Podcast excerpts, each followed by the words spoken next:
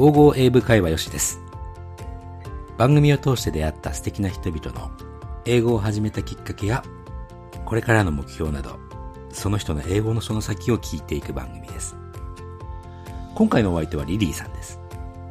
大病を患ったリリーさん。現在も闘病中ではありますが、英語のスキル、今自分ができることを上手に掛け合わせて強く生きる大切さを教えてもらいました。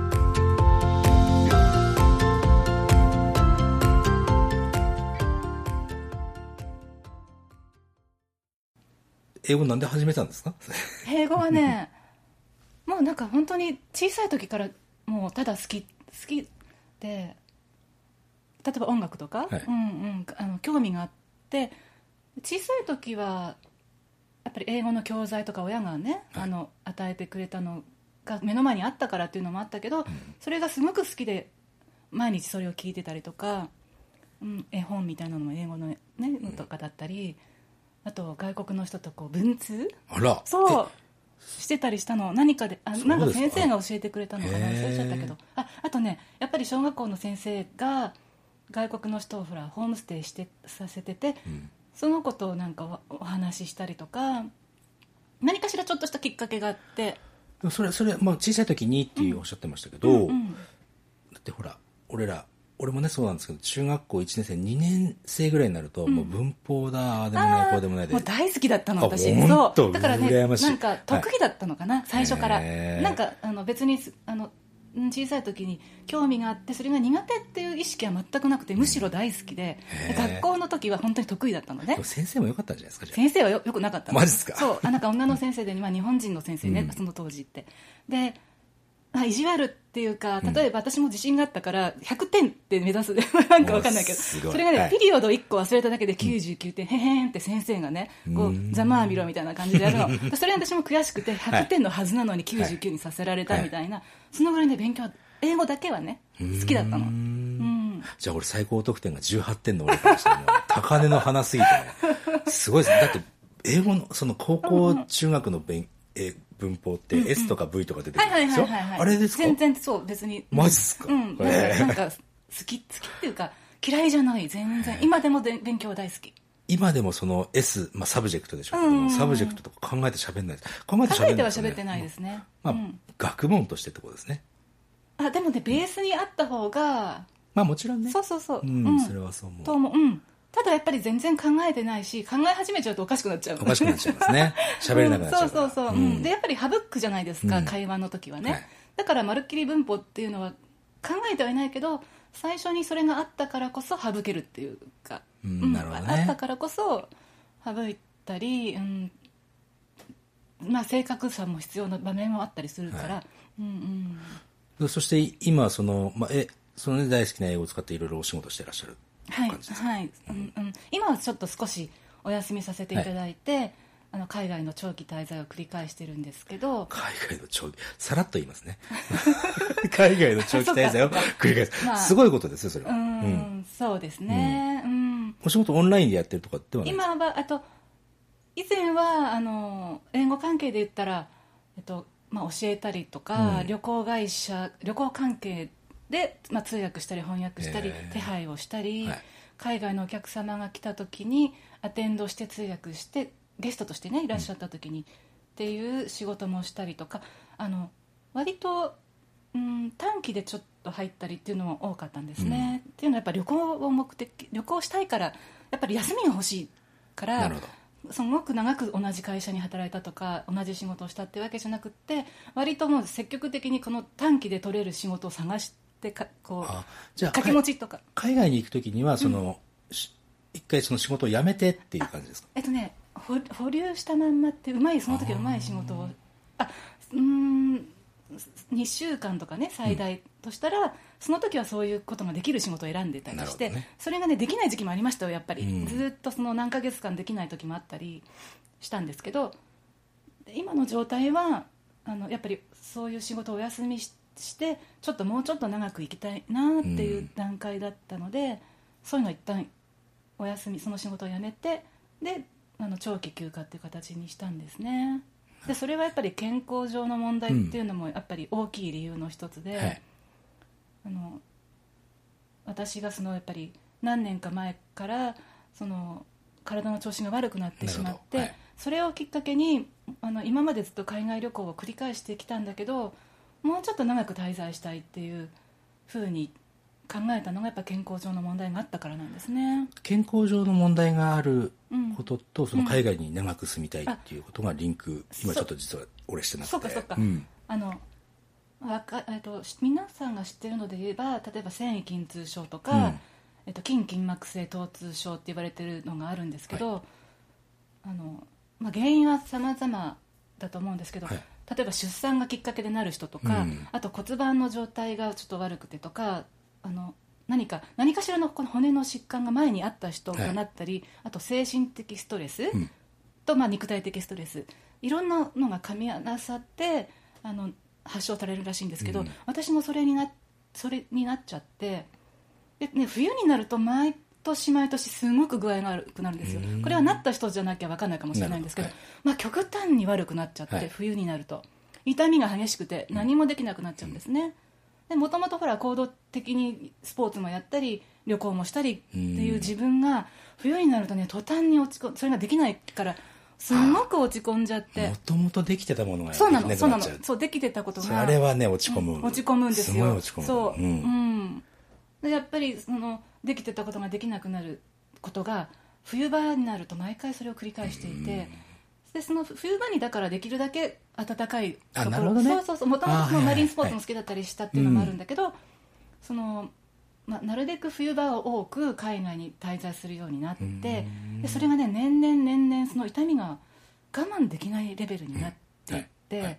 あれっておかしいなっていうぐらいにもうコントロールできないぐらいになっていってその頃がやっぱりその繊維筋痛症じゃないかって言われ始めたのあじゃがあそれまで分かんなかった分とか？んなかった、まあ、後遺事故の後遺症だったり、うん。あのまあ、抑えてたんですね、はい。でそれでやっぱり一旦お休みして、うん。まあ、お休みせざるを得ないぐらいの具合悪さになっちゃったんですね、もう寝たきり状態にな寝ってたきり状態。そう寝たきり、もう起き上がれない痛み、まあ、痛みだけじゃなくそのそれまでにずっとその鎮痛剤を飲んでたから血管がこう破裂し破裂あざが出始めたんですね。はいはい。すごくあざが出たりあの口がの中が切れたり鼻血が出たりまあまあ、言えばキリがないぐらいのうん病病状が出てし、目がもうチカチカしたりとか耳鳴りがしたりとかもうとにかくひどくなっちゃって、うん。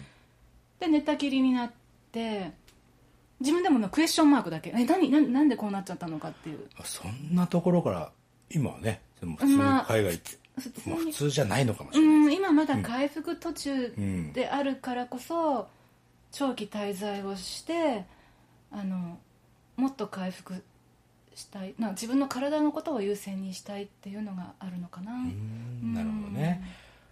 さあそしてじゃあ海外って長期滞在っておっしゃってますけど、はい結構はいどんなところにどのぐらい行ってます？あえっと今のところはハワイに3ヶ月、うん。その後にバリに2ヶ月っていう形ですね、うん。で日本日本に半分いないじゃないですかそれを目指し目指したくてとりあえず一旦その寒い時期にねあ、うん。いあの日本じゃなくて暖かいところにいたいなっていうそのがうですね、もちょっとした大橋巨船ですね。そうですね。そのためにはねなんかやっぱりほら、自分のスキルを生かして何かこうあねうん下世話な話、稼がないといけないわけじゃないうですねどうしていきましょうかねっていう。そうなんですよ。こんなの聞いていいんですかね。今までのパターンで言うと、はあのやはりこうその英語の使ったこうスポット的な仕事をはい。得て、そして海外に行くって感じじゃないですかね。それもまあ期間はそんなに今今みたいにな長くはなくて、うん。まあ、大体2週間とかぐらいだ10日から2週間という形で繰り返してて、まあ、ギリギリだったんですけど私ね他のこと全部カットしたんですよ全部。他のことと？他のこと,、うん、と例えば皆さんが1から10までやりたいことがあるとしたら、うん。海外旅行が10番目ぐらいのうん贅沢みたいなはいイメージだとしたら、私の場合は海外旅行が1番みたいな感じにして、例えば 2, 2からあの9とか10はうん。やめたみたいな。何にももう変わらない。あそういうこと。んそうもううんうんでもそれ別に海外旅行が好きってわけじゃなくて先ほど言ったようにその体調のこともあるからそこを優先しないといけないってことなんですね、海外旅行は大好きで、うん。あちこち行ってきたりしたんですよね、うん。すごくいろいろいろんな世界を見てみたいっていう、いろんな国のねあのライフスタイルを見てみたいとか、はい。そういうのであちこち行ったんだけど今の理由が今度変わってきちゃってやっぱり健康を崩してからの理由は暖かいところでなるべく長く滞在したいっていうことにちょっと目的が変わってしまったことはあるかもしれない、だからまあ以前みたいにあそこも行きたいここも行きたいあの国も行ってみたいって言って前はほら制覇しようとしてあちこちはね、あの若い時は行ったんですけどそれが自分の好きな場所に長く滞在したいっていうふうに変わってきたのかな。今までそのねこういろんな国に行ってると思いますけど、行っててよかったですね行っててよかったと自分の好きな国っていうのが分かるんですもんね今。あそこ良かったなっていうね。うん、そうですね、うん。それにあのいろんな国それぞれにいいところもあるんだけど、やっぱり体が動けなくなった時にもしこのままあの健康が回復しなくてもあそこにも行ったしここも良かったしあそこも行ったしって思い出うん。を振り返った時に、すごく私の中では励みになったから、ああそう。うん。でも確かにその寝たきりってなった時うにん。回復しないかもしれないそうその恐怖もあはったの、うん。すごいことですよね。うん、でその5年前に一番ひどくなったんですけどその5年間もずっと順調に回復してたわけじゃなくて、やっぱり波があってあの冬場になればもっとひどくなるし、うん。その後にいろいろ医学の勉強をしてあこうしようああしようとかいろんなお話を聞いたりしてありとあらゆる回復法を試して、はい。確実に良くなるっていうことの自信がまだなくて今ちょうどその最中というか今今でもじゃあそのもしかしたらまたなっちゃうかもっていう恐不怖安はありますね。すごく悪くなることはしないように自分のそのトレーニング、うん。メンタルトレーニングもそうだし身体的トレーニングも重ねていって努力でやっていこうっていうつもりはあるんですけどやはり10年後20年後はちょっとわからないですから、その病気に関してはそうすると、うん。そのまあ、英語ね、うん。英語使って仕事ができるぐらいのレベルなわけじゃないですか、よかったですね。結構基本なんだったらその海外に行ってうん。仕事も取れるかもしれないですそよね、うそれはあのまあアルバイトぐらいだったらね、うん。すごくなんかあの別にスキルがあるわけじゃないからもちろんアルバイト的なことはできると思うんですけどただね自分のその体のことにまだ自信がなくて、うんこの時間からこの時間まで毎日健康あであそこは不安なだけ。英語は喋れるとかのじゃなくて。じゃあオンラインいいですね。それはいいですね。ねそれもいい時代に生まれたなと思います。よ 本当俺もそうですけどね。うん、うん。なるほどね、だから問題はそのいつも私のあのあるのはその期待に応えられないんじゃないかっていうねそういうことの不安がある。自分の健康問題で。期待に応えられないっていうのは、うん。どういうことですか？だからこここの仕事をやってください。ここからこの時間に来てくださいとか、はいはいっていうことにあ今日具合悪いからすいませんってことがなっちゃって、ね。うん。それが不安になっちゃう。今までそれをあの休むまではやらなきゃいけなかった。うん。この時間からこの時間に来てって言ったら痛みがあってもすごく具合悪くても従わなきゃいけないし、お客さんを優先にして笑ってねその対応しなきゃいけないわけですよねそれがもう本当に我慢の連続だったの。痛みを抑えて我慢をして、うん、仕事をしていたからもうそういうスタイルはもう自分の体が持たないなと思って、あの、はい。今ふっと気づいたんですけど、うん。その俺は結構まあ健康だったりするわけですよ、うんうんあの宮古島のビーチを滑って全速力で走れるぐらいのね。はい。できるんですけど、うん。やっぱりそのなんだろう自分の健康っていうのが100%なんだろうな自分自分が健康であるとうん。自覚して英語を勉強してる人もいらっしゃいますけどもそうじゃない人もたくさんいるわけじゃないですか、はいはい。そそれにね、うんなんだろう。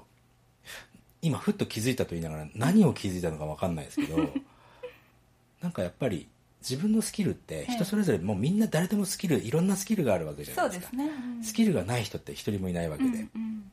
でそこにねうん。こうえまあ、この番組ほら英語のその先なんて、あはい。タイトルつけようかなと思っているわけなんですけど、うん。でそのそのスキルに英語がプラスされたらちょっとその健康じゃないっていう不安も少しだけ和らぐような気がするんですよ。なんていうのかな？英語プラスするとそのスキルがもっと伸びるみたいな。ななんていうのかな？できることが増えるって言えばいいのかな、うん。うん、だからなんだろう健康じゃなくなった時に、うん。自分はどうしてるんだろうってふっとイメージするとまだ全然考えまとまんないですね俺。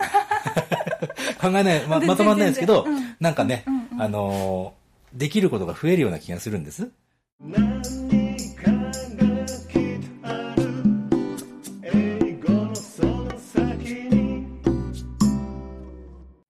海外旅行に行ってあのやっぱお話しするじゃないですか、でそれで英語が喋れるっていうことがあるからなんか自信を持ってあのあちこちの国に行けたんじゃないかなって。あ、それはね、うんうん。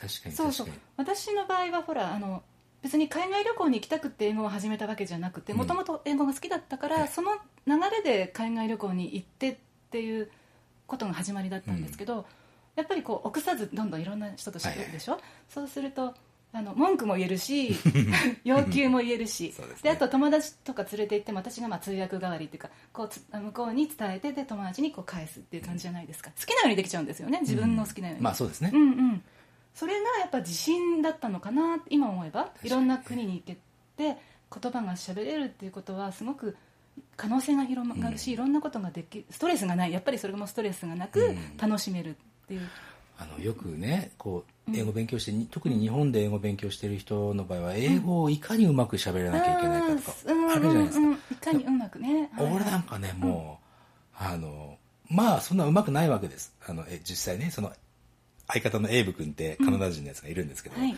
彼と十分にうんうん。100%コミュニケーションは取れると思うんです。それって言葉だけじゃなくて、そうそうわかります。はい、ねだからねそこにねあの今勉強中だから話すの。あーやめようとか。完璧になってから話そうみ璧にたいなね。なってから話そうって結構そうそうそう。多いんですよ。多いです多いです。やっぱり、なんですかねあれは。になん日本の教育？教育？んなのかな、うん。わかんないですけど。なんでそこねそうね。いそのそうかに思っちゃってる人がそうそうそそう。やっぱりあどうしよう。あのこんな下手な英語で喋っちゃいけないんじゃないかっていうふうに思う方ってたくさんいると思うんですよね。よく俺も指摘されますから、ねよその英語うまくありませんね。ほっといてくださいって思う、だだからねそのなんだろうもう言っちゃいなよと。そうそうそう。あの例えば東南アジアとかにね、うん。行くじゃないですか。そうするとやっぱりあのたくさんのあの外国の方がこう旅行に来てるから、は観光地で。もうそのあの東南アジアの子供たちなんかは、もう文法めちゃくちゃでもすごくコミュニケーション取ってるんですよ。ですね。うん。であの発音なんかもめちゃくちゃだし、で例えばあのこの間のバリでなんかは「あのリリー、うん、ワナゴサルフィンサルあこワナゴサルフィン」って言うんです。あ。サルフィンサルフィンってなんだって。ワナゴサルフィンそうワナゴサルフィンっうんつって、サルフィンってなどこどこって、うん。あサーフィンねそこうん。の R を発音しちゃうみたいな、真ん中の R をパルティパルティパルティって何？って。あパーティーのこと？みたいな。なるほどね。それを普通に、それなんなんだろうヨーロッパのあれななのかな？さ映っちゃったのか知らないけど、うん。なんかサルフィンとか言ってる。でももうただワナゴサルフィンとか言っていやサルフィン行かないサルフィン。行かないこっちのサルフィンになってっちゃうみたいな。そうああれワナゴそうサルフィンとか。相手それで結局、それ何？それってさこほらなこうやってボードに乗るやつよって言ったらこっちでさあサーフィンだねって分かるという。それこそコミュニケーションそうそうそう。で向こうも別に文法が間違ってるとか発音が間違ってることを臆せずどんどん話しかけて誘うみたいな、そんなんでいいんですよね。こっちも分かろうとするしこっちのむちゃくちゃな英語もそう分かろうとしてくれる。そうそうそうそこでねその相手とのその距離が縮まるじゃないですか、うんうんうん。だからね完璧になってから海外行くとか関係ない関係ない。もう。まあ、仕事で使うんだったらもしかしてちょっと違うかもしれないですけどそうそうそう。あのそうそうそうそう、うんもし旅とかなんかちょっとコミュニケーション取りたいなぐらいだったらそんな正確さなんて全くいらないんですよねしかもね今ほらすごいなんなんていうのなんだっけなミートアップっていうあなんか、うん、聞いやつとたことありますか、うんうんあとはそのハロートークって言ったかな確かね外国人とこう話したい外国人が登録しているというそのアプリがあったりとか、へえなんかね、うちうちの生徒さんとかも結構使ってる人がいて、ん。どんどんいっちゃえよと、うんうんうんうん。思っちゃう、もう完璧はね完璧にはどうしても俺らってネイティブじゃないからなれないんです。そうそう別に、うん。でなる必要がないと。ないですね。うん。だって世界中の人ってあの何ですか？鉛がある人の方が英語使ってる人が多いっていうかなんそうですね。そっちの方が多いですよね。完璧な英語って少ないと思うんですよ、はい。だから全ての国行ってもあのみんななまってたりとかしてますから全然気にしないと思う、そうですね。ん全然気にすることない。通じねーって言ってる人いっぱいいますからね、通じなくてもそれでなんとかねうんうん。で結局ねうん、そう。でもし自分がそのうちに徐々にあもうちょっとこの引き出しを増やしてみたいこっちの引き出しをもっとそのボキャブラリーをね引き出しを増やしたいっていうふうになったら徐々にやっていけばいいことだしなると思うんです。自然にね、うん、悔しい思いしちゃうしね、うん。普通しね畜生とか。ったっけ？そうそうそう、うん。あれ何だったかなって言えば、うん。その時に調べてインプットすればいいし、うん、そのやっぱりあのどんどん使っていったりしないとうん。ね、そうですね、うん。いやまあでもそれそれはねあのそういう人増えてると思いますよ。だからお臆さない方がいいなって最低限その「ゴーゴーエブ会話」ってね、うん。あの番組聞いてる人たちは、うんよよっさんってあの間違ってるの堂々と配信してますけど 大丈夫ですか？って言われる時あるんですよ。でもねまあそれでいいんだって思ってくれる人が多くなっててあもう本望ですね俺は、ううん。ん中国行った時にね。中国？そう、ん。中国行った時に言葉が通じないわけ私中中国語が分かんないでしょ、でね中国行った時にすごいね恐怖になったの。あら。うん。あの中国に行っていつものようにちょっと知らない街を探検してみようと思って、でも本当にアドベンチャラーですねそうなのそうなの気持ちはね、はい。であでも小心者なのね 本当は。もう意味がわからない。え本当本当。そうですか。あのね小心者で心配性で、全部いろいろ街のことを調べないとうんそう。ね。うん行く前は、あのこの街の道はどうなってるかとかいざとなったらこうするとかそういういろんなことをね、はい。考えないとダメなタイプだったんです。へだからそれがあの英語があったからこそその不安がななかった。ーあなるほどね聞けばいいやみたいなね。そうそうそうそう、うん。でねそれが中国行った時に気づいたのがうん。あのいつものように電車に乗ってこうしてみようちょっとちらっと地図だけ見て、はい。でも肝心がどっちかと苦手でその英語より、はい。であの「すいません」みたいな「エクスキューズミー」とか言ってもねみんな通り過ぎるの。あの透明人間になったかのようにはあ。こうさささっとこう「え何この状態?」っていうぐらい「Excuse me excuse me」って言ってもね無視するのへーそう普通普通はね、うん。こう分かろうとしてくれたりはい。するんじゃないかと思ったら、無視するのね。でなんかさーっとこうなんかうん。血が引いちゃう不安が。不安が一気に来て えやだうんえ言葉が通じないこの辛さ、そして地下鉄にとりあえずあ違うその時に警察官がいはい。偶然通って、うん。警察官だけが英語を喋れて、あーってばでの駅の駅はどこかを聞いて、あうん。そっちに入り口があるよ、うん。ああ助かったと思って駅まで行って降りていったら今度駅員さんもね無視するの。駅員さんが チケット売り場のおじさんが、はい。私がな何を聞いたのかな？忘れちゃったけどどこで降りるのかみたいなこと聞いたのか忘れちゃったけど、その駅員さんが無視して、ん。こう目を合わせない。どうどうしたらいいの私この状態で。コミュニケーション取れないのって本当辛いと思って旅にして。旅に旅で。でなんだかわかんないけどどうにかしてなんか行ってなんかねもうげっそり。あとね屋台のおじさんがすごくお金ぼったくらいあの はい。指で作業して、はい。お金を渡したらそれを10倍を要求してきて今じゃあじゃあそのお金返してみたいなことを、こっちは英語向こうは中国語、うんで分かろうとしないわけですよね、でその時にあコミュニケーションができないって本当辛いこのストレスと思って。で私が今までこう楽に旅してきたのは英語が喋れてたからだったんだと思って中国語の時にもうね もう死にそう本当にね涙が出そうな。あのそれ考えると、ん。日本って多分「エクスキューズミー」って言われたらとりあえずは止まるじゃないですか、話聞こうとしてで結局分かんないけど、うん、分かそうそうそう。わかんないそなりにいろいろやってあげるじゃないですかジェスチャーとかそれがなかったの。日本っていいな。日本っていいな。うん。日本だけじゃないけど、うんのまあね。うんうん。まあその時はね無視されたのがちょっと辛かった。無視する。無視するの透明人間みたい。ないよなないよね日本ではあれなんだ、まあ、向こうは多分向こうも忙しかった？いや忙しかった。いや恐怖でしょうね。恐怖っていうか。あそう。あの恐怖。恐怖なのなんだろう。だから本当通り過ぎの透明人間のように。助けてください前から私だけがこっち向きで向こうの人たちがあ忙しい通勤時間帯だったのかな？そうじゃないですか。あかもね。多分通勤時間みんながこっちに通勤時間帯はねさすがに日本でもね、あそうかも。さっと言っちゃうかもほらインタビューですいませんって言ってみんな無視する感じ、ああい。う気持ちああいう気持ち全員去っていくの。こっち向きで。私は駅に向か駅っていうか、まあ、こっちの駅だったんだけど一人だけこうすいませんすいませんって言ってもみんなこなるほどね。う無表情で去っていく感じ？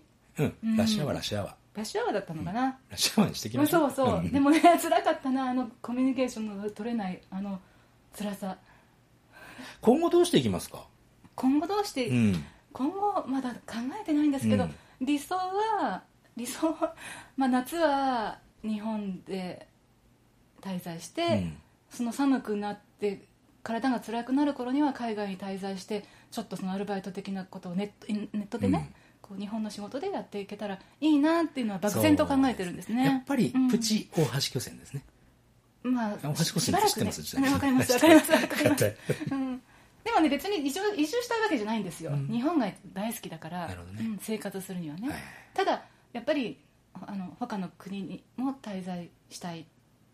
あの寒い時期にはできればあの自分のあの精神的にも体的にもストレスの少ないところに滞在すればベストだなって。なるほどね、うん。それそれがそれが可能にな持ってきたんですね、うん。時代とあとそうそうそうやっぱり。スキルとね、うん。うん。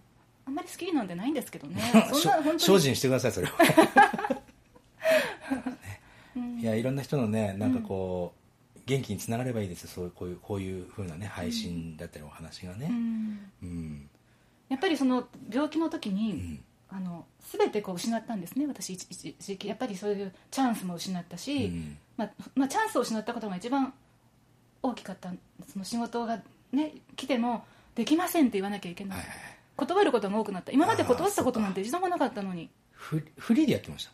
フリーであフリーじゃない時代もあったんですけど、その時はフリーになりかけちょっと体調が崩してきた時点でうん。切り替えてたんですね、あのね、うん。そうそうフリーランスで、うん。あの来た仕事を断るってねもうこれはね、うん。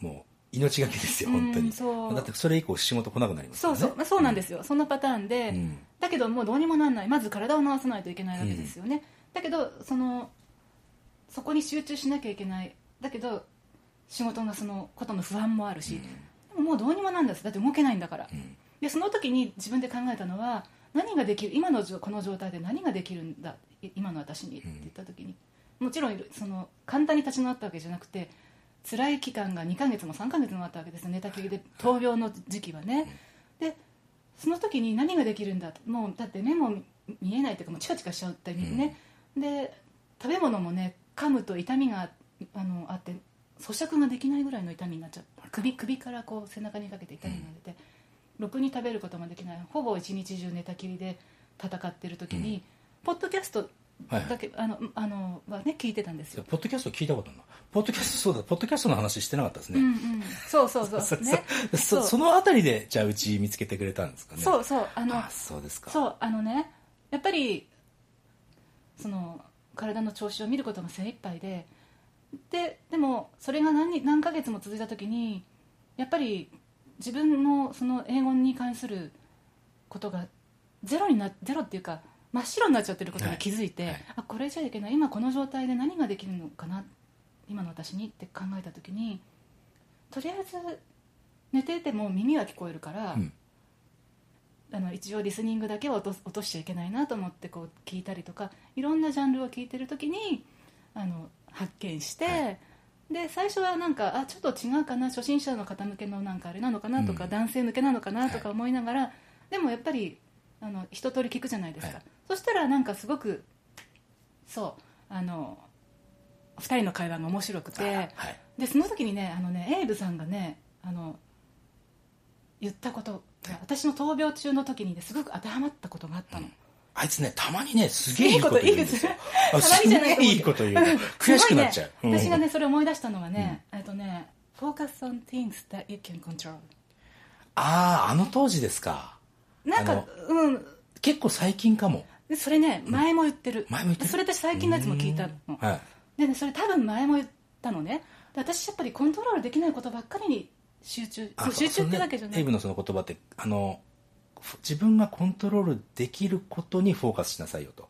コントロールできない方はコントロールフォーカスしてもそうそう。えっ、となんだっけ？何にもできない結局そこに注視しても。自分のこうそうそう、コントロールできることだけにフォーカスしろってね。で私はほらコントロールできないことを考えちゃってたのかな。例えば、そのストレスの原因っていうのが、にとらわれてた自分がいたと思うの、仕事のことにしてもプライベートのことにしてもその我慢我慢の連続だったから、それにとらわれてた自分がどっかにいて、だから頭の中ですごくマイナスなことを考えて闘病中にね、あの時にああしたとかあの時にああされたとか、うん。あの時にとかそういう後悔がやってくるわけですよ。だって未来が見えなかったから、うん。過去を見ちゃってたから、その過去の変えられないことにどうしてもあの病気の時に頭の中でぐるぐるぐるぐるそれがあったのね、はい。それをそのコントロールできないこと過去のことって、うん。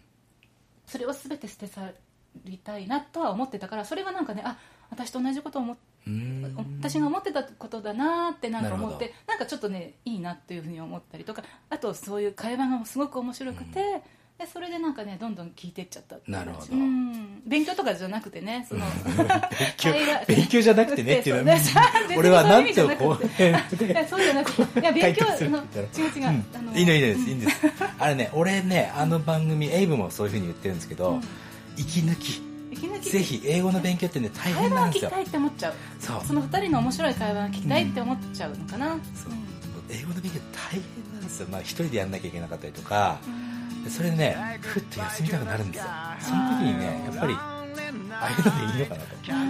本当ねなんかあれこそその英語の先にあるもの人の人とのコミュニケーションって言語じゃねえっていう、まあ、英語の英語の番組ではあるんですけど言語じゃなくて、うん、中でちょっと表現できないんですけど、まあ、後付けの理由がつくので、よかったなと思す。